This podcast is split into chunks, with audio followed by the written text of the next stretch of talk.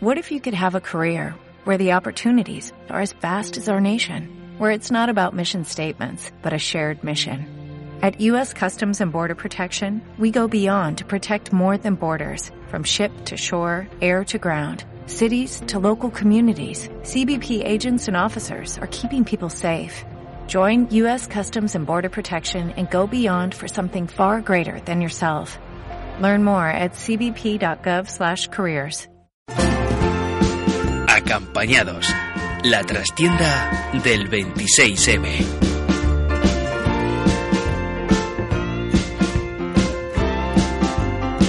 Bienvenido al podcast electoral de El Norte de Castilla. Recibe un cordial saludo de Antonio Encinas, que te habla, y de Rodrigo Ucero en el control técnico.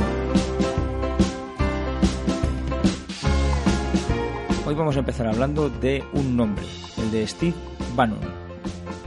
Si no les suena mucho, es probable que dentro de poco empiece a sonarles bastante más, ya que el próximo verano se estrenará un documental sobre su vida titulado The Brink, eh, rodado por la directora Alison Kleinman y que en España se ha traducido en un primer momento como Steve Bannon, el gran manipulador. Con eso ya está prácticamente todo dicho. ¿Quién es Bannon? Pues Bannon es principalmente el asesor que impulsó, que llevó a Donald Trump a la Casa Blanca, el mismo asesor que después se ocupó de la carrera fulgurante de Jair Bolsonaro en Brasil, y el mismo cuyos postulados han recaído en España en la formación Vox. Otros partidos europeos de extrema derecha han seguido la metodología de Steve Bannon, un hombre que en su momento se marcó como principal objetivo extender por su país el nacionalismo ultraderechista. Dafne Calvo, investigadora de la Universidad de Valladolid, nos explica brevemente en qué consiste este peculiar método Bannon. El sistema Bannon es el que ha utilizado Bolsonaro en Brasil, eh, Trump en, Estados Unidos. Eh, también bueno, tiene cierta relación con el Brexit y que en España ha llegado cuando ha llegado Vox, ¿no? que es esta manera, por un lado, de rechazar los medios de comunicación, ¿no? rechazar aparecer en la sexta, incluso contar con un grupo de WhatsApp donde han ido eliminando periodistas que consideraban que no se encontraban en su cuerda ideológica y utilizar eh, grupos privados, ya no las redes sociales, sino grupos privados, grupos de WhatsApp, grupos privados de Facebook que son muy complicados de auditar y donde evidentemente existen noticias falsas, pero además existe una coordinación clara de toda la ciudadanía que está a favor de ese partido político, ¿no?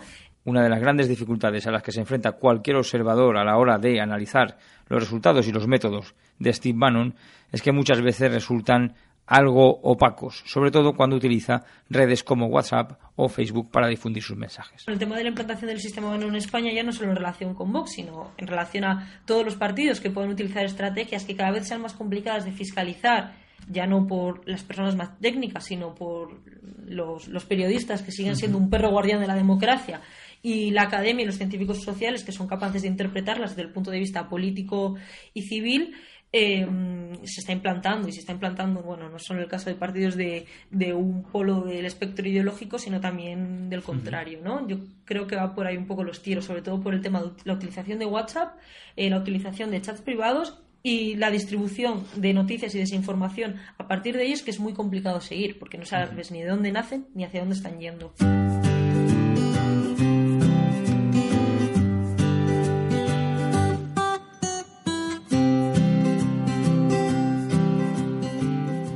Steve Bannon, que es uno de los nombres de moda y es un nombre del que aquí en el norte de Castilla, en privado, en esas conversaciones que tenemos al lado de esa prodigiosa máquina de café que nada tiene que envidiar a las mejores marcas de café colombiano, pues hemos eh, sacado a relucir alguna vez en esas conversaciones. Entre otras cosas porque tenemos a alguien como Arturo Posada, periodista de esta casa, que sigue muy de cerca la actualidad norteamericana, es un suscriptor del New York Times y está siempre pendiente de estas cosas. Buenos días, Arturo.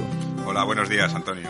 Bueno, cuéntanos, Steve Bannon, ¿es, tan legendario como parece? Sabemos que están preparando incluso, se va a estrenar un documental sobre su persona, sobre lo que significa. Sí, bueno, Steve Bannon es una de las, de las grandes figuras, o eso al menos pretende él, para, para aglutinar un poco los partidos de, extrema derecha o, nacional populistas, como, como también se les, se les, conoce. Y yo creo que el foco hay que ponerlo en, en este caso en las elecciones europeas, que son un poco las casi las grandes olvidadas ¿no? por parte del seguimiento de los periodistas aquí en, España. Eh, Bannon las considera casi una de las elecciones más importantes que se han celebrado nunca.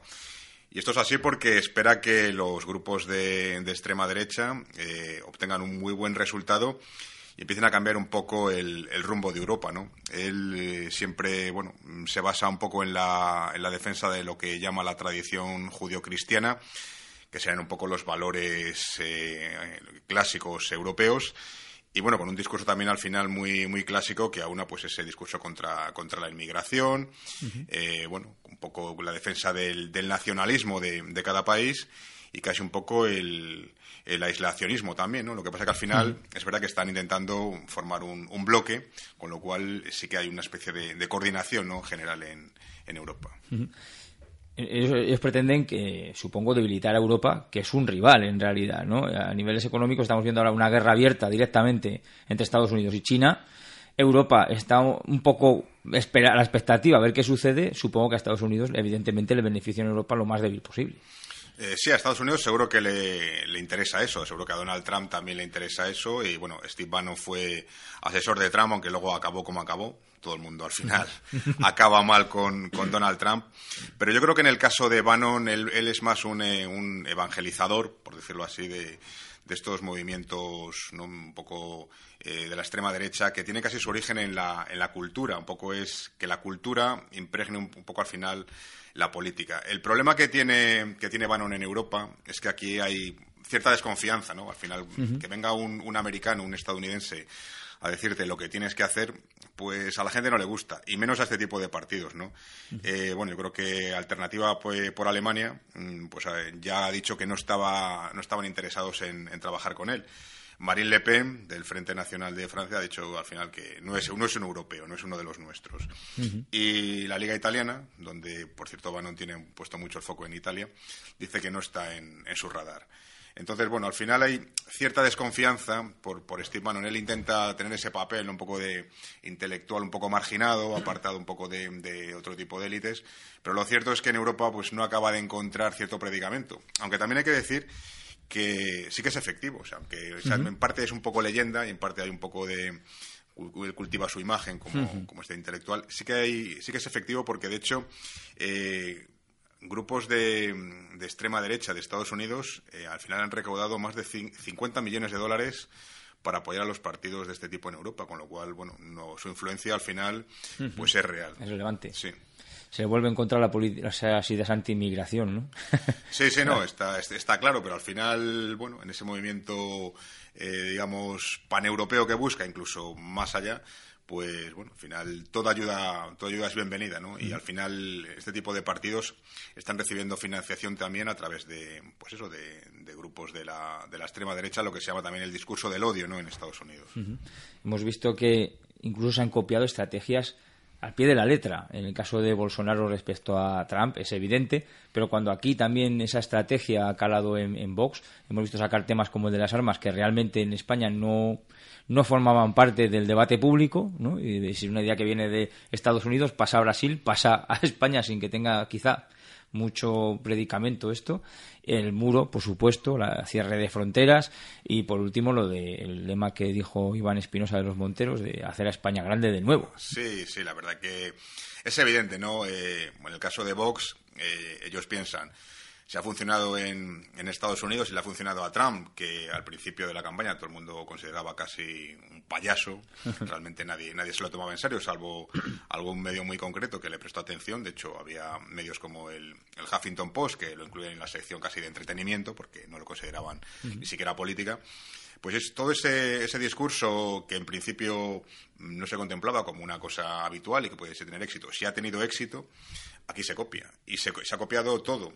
Incluso muchas veces casi en el sentido de, provocar un poco una, una, reacción. ¿no? Saben que los medios vamos a comprar esos titulares, ese mensaje, que comentabas de hacer España grande de nuevo, que es un calco evidente del mensaje de, Donald Trump, del Make America Great Again, pues bueno, casi es como una, una provocación, ¿no? Como, casi como, como una broma, ¿no?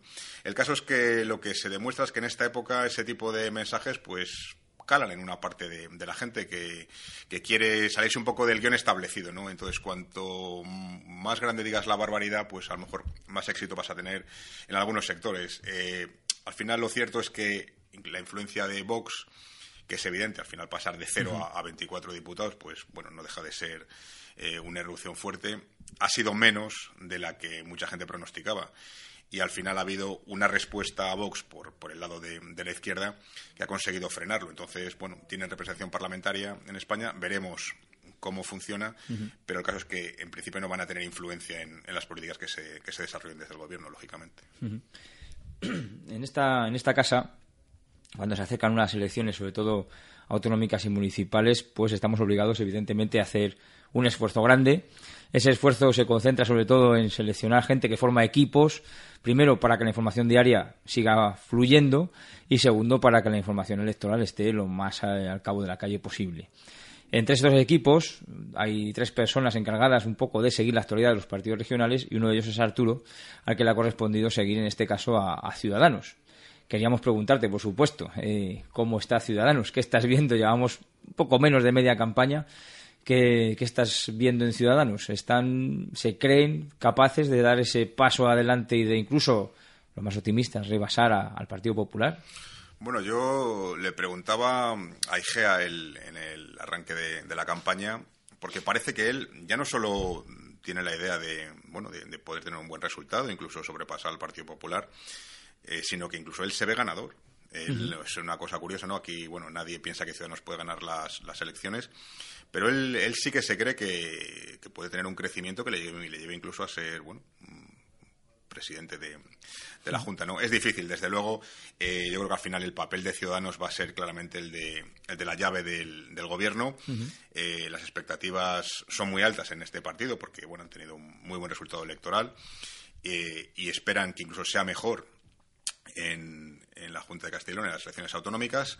Eh, yo creo que lo, que lo que espera claramente Ciudadanos es tener la fuerza necesaria para poder cambiar las cosas desde su punto de vista, o intentar acabar pues con el régimen entre comillas que ha habido en, en Castilla y en los últimos 30 años del Partido Popular y también eh, su idea, su idea en principio, ya sabemos que luego las, las cosas cambian, es evitar que si hubiese un, cambio de, gobierno hacia el Partido Socialista, pues que se repitiesen los mismos, los mismos vicios. ¿no? Ellos abogan por una regeneración, una limpieza. Esa es un poco la idea, las ideas que, gravitan un poco en torno a la campaña de, Ciudadanos. Veremos al final dónde les coloca las urnas y, sobre todo, lo que es más, más interesante, qué tipo de, de alianzas se van a dar a partir del 27 de mayo. Habrá un, un, efecto IGEA, porque el, problema que se generó con, con, la llegada de Clemente, la oposición de IGEA y de otros dentro del partido, esas primarias, ese pucherazo, al final lo que ha derivado es que Paco IGEA se ha revelado un poco, se ha, se ha querido erigir en el regenerador, ¿no? La imagen de gran regenerador, ¿le puede beneficiar? Lógicamente le puede beneficiar. Al final él se ha presentado casi contra, contra el aparato del partido, ¿no? Es verdad que él también formaba parte de la dirección del partido, pero la mayoría de, la dirección apostó en su momento por, Silvia Clemente, ¿no? que era un fichaje arriesgado y él podía haber eh, mirado hacia otro lado, podía no haber hecho absolutamente nada, podía haber continuado como diputado en el Congreso, donde tenía una labor que a él, mismo le gustaba, y como él señala, decidió dar, dar un paso al frente y plantar cara a esa decisión del partido. Y bueno, al final, en primera instancia perdió, Luego se demostró todo el, pucherazo de, los votos fraudulentos, de los 82 votos que, favorecían a Silvia Clemente. Y él realmente, aunque el partido yo creo que ha salido tocado de, esa situación, curiosamente él sale fortalecido, con lo cual eh, es casi como un Quijote que ha luchado contra la, estructura del partido, la decisión del partido, y ha salido ganador, con lo cual, eh, igual que nadie apostaba a lo mejor mucho por él en ese momento, igual que nadie apostaba que podía plantar cara a lo mejor a, la decisión de, Albert Rivera, él mismo ahora se considera que también puede vencer los pronósticos que le sitúan como una fuerza que no va a ganar las elecciones y lo que hablábamos antes, ser capaz incluso de dar la gran sorpresa autonómica. Muy bien, pues veremos, veremos qué ocurre con, con Paco Igea y con los suyos y nos lo contará Arturo en, en el norte de Castilla cada día. Estaremos atentos, Antonio. Muchas gracias a ti.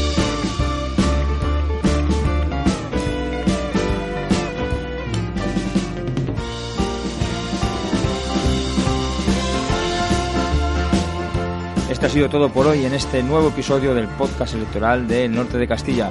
Recuerda que tienes todos los episodios disponibles en las plataformas iVox y iTunes, así como enlazadas, por supuesto, en la propia web del periódico elnortedecastilla.es. Un día más, gracias por escucharnos y recuerda, hoy, como cada día, desde hace 165 años, estamos orgullosos de ser tu periódico.